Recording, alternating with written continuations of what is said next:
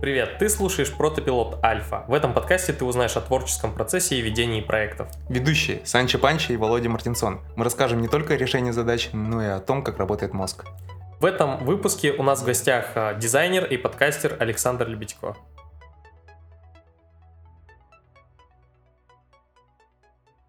Всем привет, я Володя Мартинсон, и у меня в гостях Александр Лебедько. Всем привет. Сегодня я буду у тебя спрашивать про твою жизнь, про твои планы, про твои цели. О, как неожиданно. Хочу раскрыть тебя с новой стороны. Мне самому интересно, что ты скажешь на мои вопросы. Э, Мне самому интересно. Давай начнем с того, что ты немножко себя презентуешь, расскажешь о, том, чем, о том, чем ты занимаешься. Хорошо. Вообще, я веб-дизайнер в дизайн-студии Code Studio. Занимаюсь тем, что каждый день я создаю всякие различные сайты, приложения, порталы. Ну, в том плане, что я их отрисовываю. Мгм.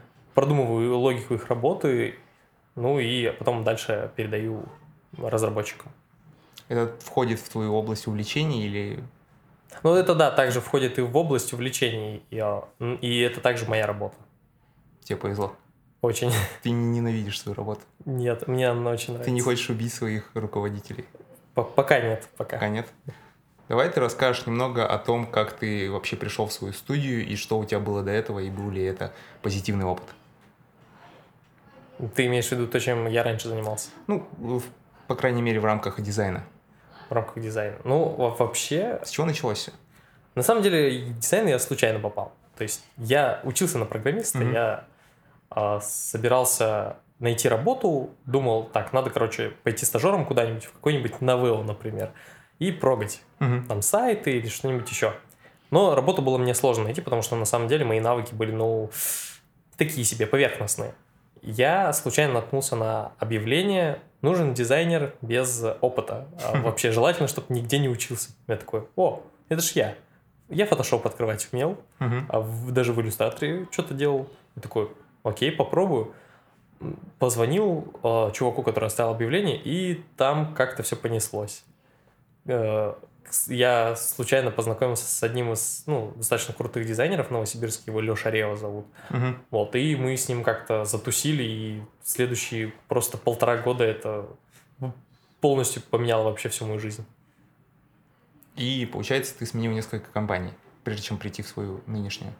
Ну да, я, то есть, пробовал себя везде. Я как был и веб-дизайнером, я был граф-дизайнером, был штатным дизайнером э, и занимался полиграфией в каком-то спа-салоне. Мгм. Вот. Ну, то есть, вся, всякие разные попробовал области. Вот. И веб-дизайн мне больше всего приглянулся. Так, а ты учился, ты говоришь, что ты учился на программиста. Что произошло, почему дизайн? Э, Вот как раз-таки самое забавное. Я на самом деле в свободное время просто ну, любил а, что-нибудь э, порисовать, например, там в фотошопе каком-нибудь. Я Мгм. еще забавно, что когда учился в колледже, я купил графический планшет и просто порисовывал. Ну, пытался как-то рисовать всякие комикс-штуки. И как-то так вышло, что эти навыки э, я потом начал применять в том, что, ну, когда ты программируешь, ты там интерфейс программы накидываешь заодно, да. А, Я начал продумывать интерфейс программы и сайтов, которые мы делали в колледже. Ну, то есть у нас задача стояла типа запрограммировать их, но вместо того, чтобы их программировать, мне было интересно их больше нарисовать, ну там от руки, а потом в фотошопе, и там э, позвать своего друга, чтобы он это сделал. Вот, и это как-то плавно перетекло в то, что эти навыки пригодились вот в моей текущей работе.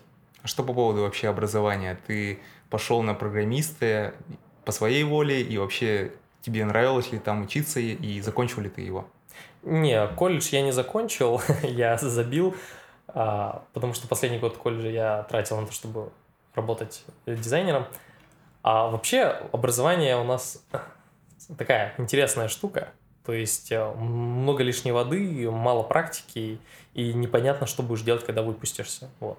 Программистом я пошел, потому что я считал, что я что-то умею, что в чем-то разбираюсь, потому что еще до того, как вообще при- приехать в Новосибирск, я занимался программированием. Я думал, что это у меня хорошо получается, но на самом деле у меня просто получались хорошо базовые вещи.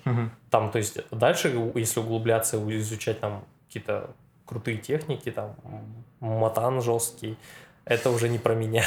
Окей, это, наверное, и не про меня тоже, я тебя понимаю. Расскажи, откуда ты вообще появился, где ты вырос и как ты оказался в Новосибирске? О, вообще родился я в таком неизвестном городе под названием Сатпаев. Это в Казахстане. Но чтобы было проще, это, короче, рядом с Карагандой. Вот про Караганду все Хорошо. слышали. Вот. Я приехал оттуда, в Новосибирск, а учился всю сознательную жизнь там. То есть сначала в школе, потом я после школы пошел в медицинский, медицинское учреждение, думал, буду врачом. Ну, опять же, это а, не, не мой поступок поступить было туда, а меня просто заставили родители. Вот, но после полутора лет обучения я понял, что вот это не та сфера, в которой я хочу остаться, и поэтому я пошел дальше. То есть ты тот человек, который пробовал в нескольких направлениях, пусть даже не по своей воле, да, и да. тебя не смущает то, что ты не добивался каких-то успехов и не заканчивал эти направления?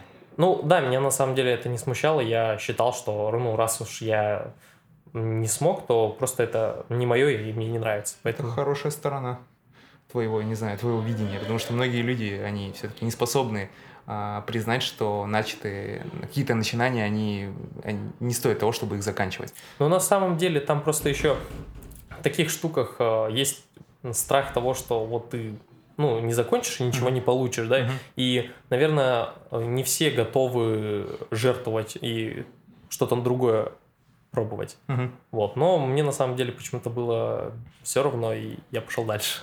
Как лично тебе живется без образования? Что ты думаешь, есть ли какие-то опасения по поводу этого? Ну, вообще, все мое образование, которое я имею, это 11 классов. И то 11, mm-hmm. 11 класс я получил э, так, ну, придя в школу, просто попросив о нем.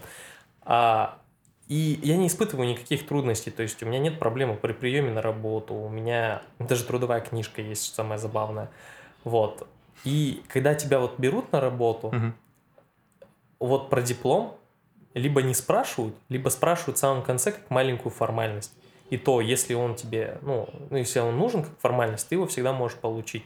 Но чаще всего бывает так, что он просто бесполезен. То есть это бумажка, которая ни о чем не говорит. Она не говорит, что ты умеешь. А работодателю очень важно знать, что ты можешь ему дать. То есть ты полностью уверен в своей точке зрения, ни о чем не беспокоишься, э, в том плане, что это может тебе как-то выйти а, каким-то неудобством когда-нибудь в перспективном будущем? Да, мне... Я, да, я не думаю, что будут какие-то проблемы, тем более я очень много спрашивал людей, которые старше меня, которые работают в более крупных компаниях, они говорят, что их диплом им тоже ни, никаким образом вообще не нужен. То есть они даже когда приходили на работу, уже в дальнейшем, в своем будущем, никто не спрашивал у них об этом. Ты говоришь о сфере дизайна?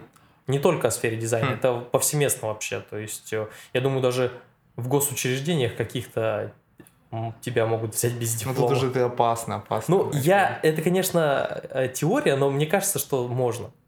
Да, мне кажется, что там тебя загрызут без диплома. Хорошо, я понял тебя, интересно. А, давай немножко перейдем на твой workflow.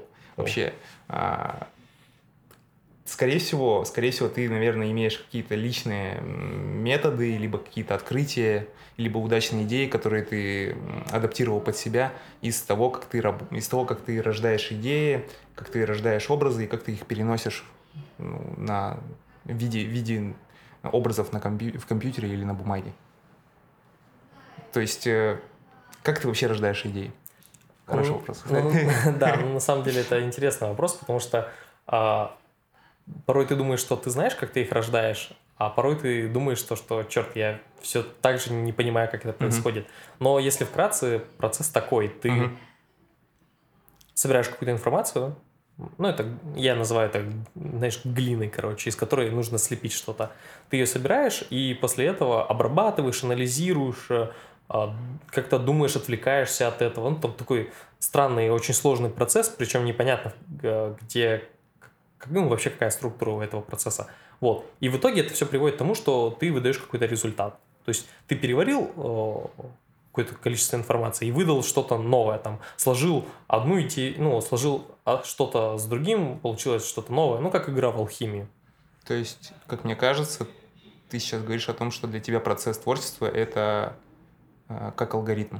Ну, да, то есть э, я вижу здесь э, какую-то, казалось бы, четкую структуру, угу но лишь издалека. Внутри она все равно непонятная, и э, ты не можешь ее проконтролировать. В таком случае, как ты думаешь, чего тебе не хватает, чтобы эта система работала лучше? Что, что нужно сделать, чтобы это было еще проще и еще эффективнее? Ну, э, на самом деле, самое лучшее это, чтобы было больше времени, ну, mm-hmm. потому что, чтобы какую-то идею получить, нужно, ну, ей полежать, ну, как я считаю. То есть в кратчайшее время, чтобы получить быстро какую-то классную идею, мне кажется, нужен опыт, то есть много знаний, много эрудиции, вот. А если у тебя есть задача напрямую как-то не знаю, как правильно сказать, секретировать, наверное, идею, вот, и у тебя есть какое-то определенное количество информации, то тут, да, тут можно воспользоваться различными методами для эффективной работы. Э, методов очень много из всяких разных. У того же, вот, например, Ветоса угу. штук 40, наверное, выписано, каким образом можно запустить этот процесс. Ты какими-то конкретными методами из его пользуешься? Ну, я на самом из, деле... Извиняюсь, из выделенных и им. А, из выделенных. Не да, да, пользуюсь. А, к ним я пришел, ну, случайно, то есть, и потом я уже у него про них узнал. То есть, один из методов это фрирайтинг, то есть, когда ты просто садишься, пишешь все подряд. То есть, не ограничиваешь себя. А второй это ты выходишь там на улицу, гуляешь, ну, у тебя мысли в голове как-то перемешиваются, ты что-то выдаешь. Вот. Тут главное правильно направить. Угу. А потом один из моих любимых способов, который ну просто работает, э, вот лично для меня это я врубаю музыку, которая мне очень нравится, а, и если особенно никого рядом нет, я танцую, то есть, и, короче... Это помогает тебе генерировать идеи? Да, да, это на самом деле, знаешь, э, наверное, каждый этот метод э, это скорее решение не для того, чтобы как идею сгенерировать, а как с ограничения себя снять, как угу. перестать критиковать то, что ты выдаешь. Потому что я очень много наблюдал за людьми, которые пытаются сгенерировать идею. Они сразу же на этапе генерирования пытаются их критиковать. Но это неправильно. Потому что они себя ограничивают в количестве результатов и в их качестве. То есть получается, что если ты умеешь правильно отвлечь своего внутреннего критика, ты уже эту половину успеха обеспечил себе? Я считаю, что да. То есть, потому что э, критик, он не позволяет тебе а, ну, создать прям такое полотно разных вариантов, хоть и безумнейших, да, угу.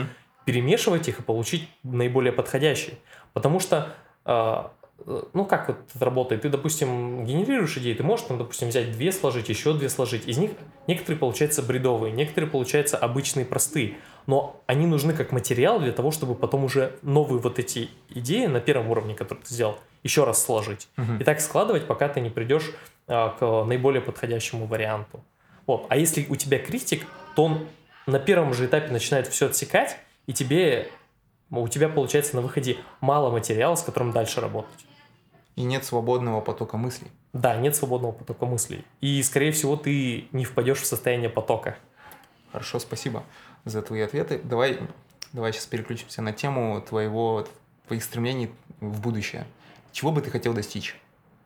На самом деле это интересный вопрос. Именно в рамках твоей работы? Ну, если в рамках работы, то, конечно, хотелось бы стать э, ну, хорошим специалистом, именно мастером угу. своего дела. То есть чтобы когда люди ко мне обращались, а, они обращались именно к специалисту, то есть вот, что я могу решить там какую-то их проблему и mm-hmm. помочь им с этим. Вот, сейчас э, мне сложно как-то решать такие проблемы, потому что я многого не знаю. Я сталкиваюсь с задачами, и э, я их считаю фейлами, потому что я совершенно не знаю, что делать. Я просто... Ты не знаешь, что делать, или ты не знаешь какие-то отдельные факты, которые ты впоследствии узнаешь, но слишком много времени потратил. Вот это не, непонятно. Ну, ну, возможно, вот этот вариант скорее, угу. да. То есть ты просто не знаешь каких-то вещей, и ты с ними сталкиваешься впервые, и ты просто делаешь как ты думаешь будет хорошо, но бывает получается, бывает нет. Ну, то есть, когда как.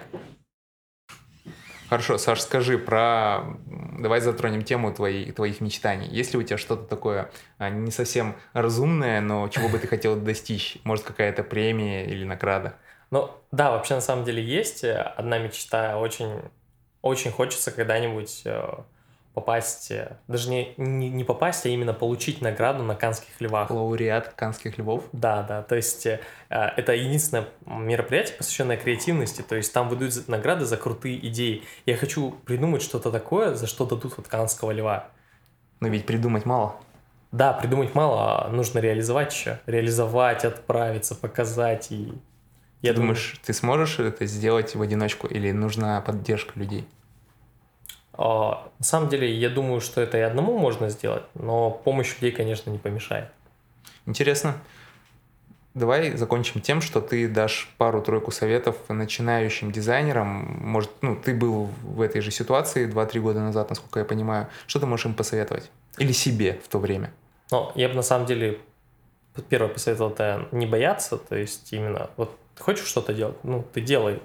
И не париться по поводу того, что может это, ну, не, типа ты на этом не заработаешь, например, да? Угу. Вот.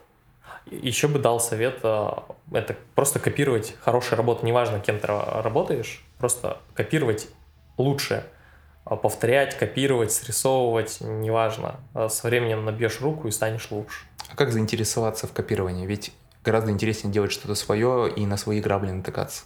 А, тут нужно именно понимать термин копировать. То есть ты можешь а, просто перерисовать, mm-hmm. допустим, чью-то работу, но можешь взять несколько работ, посмотреть их и из каждой взять что-то, и ты э, и ну в своем стиле, допустим, как-то пытаться это сделать.